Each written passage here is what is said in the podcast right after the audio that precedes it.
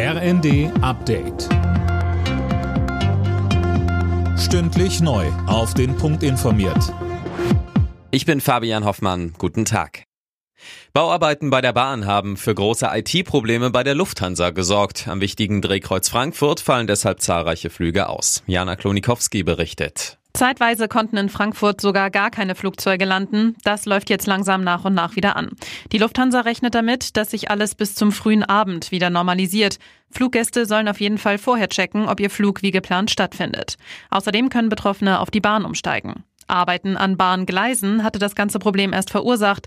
Dabei hatten Bagger laut Telekom Glasfaserkabel durchtrennt.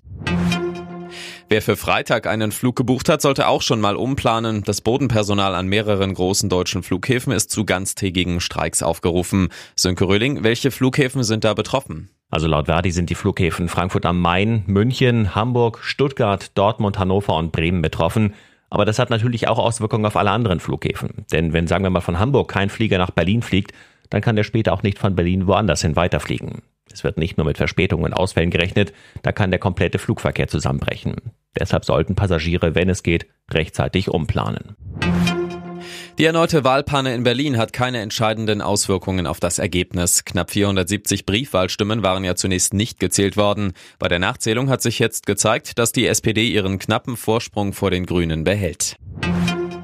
Die schottische Regierungschefin Nicola Sturgeon will zurücktreten. Das hat sie auf einer hastig arrangierten Pressekonferenz erklärt. Gründe hat sie nicht genannt. Die Entscheidung sei aber länger gereift, so Sturgeon. Bis die Nachfolge geklärt ist, will sie im Amt bleiben.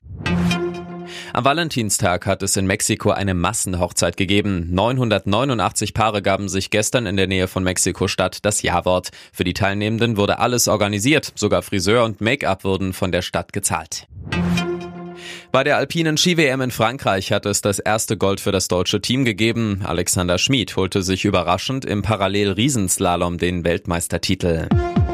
Alle Nachrichten auf rnd.de